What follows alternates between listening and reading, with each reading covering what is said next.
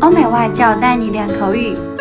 本节目由雅思官方合作机构英语同桌 FM 原创出品。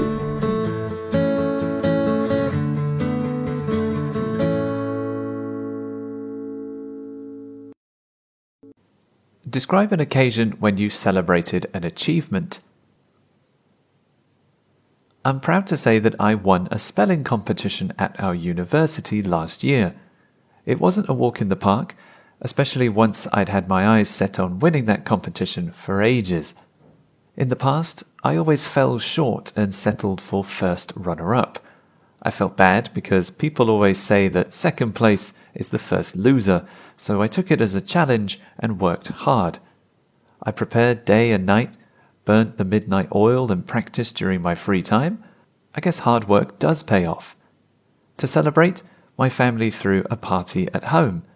They invited many guests, like my friends, relatives, and teachers, who supported me and lent a hand while I was preparing for the event.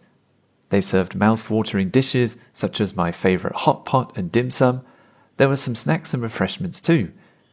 During the party, we were discussing the hardships and obstacles I had to face just so I could reach my goal, including the times when I felt like giving up and losing hope.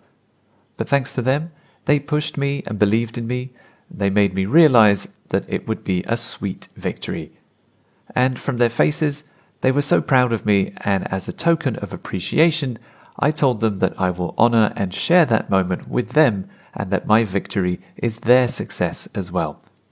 I was overwhelmed by the outpouring of love and support they gave me. This was perhaps one of the best parties of my life. OK，今天的 Part Two 口语话题到此结束。想要免费获取一到四月雅思口语完整题库的小伙伴，可以关注我们微信公众号“英语同桌”，回复关键词“口语题库”就可以啦。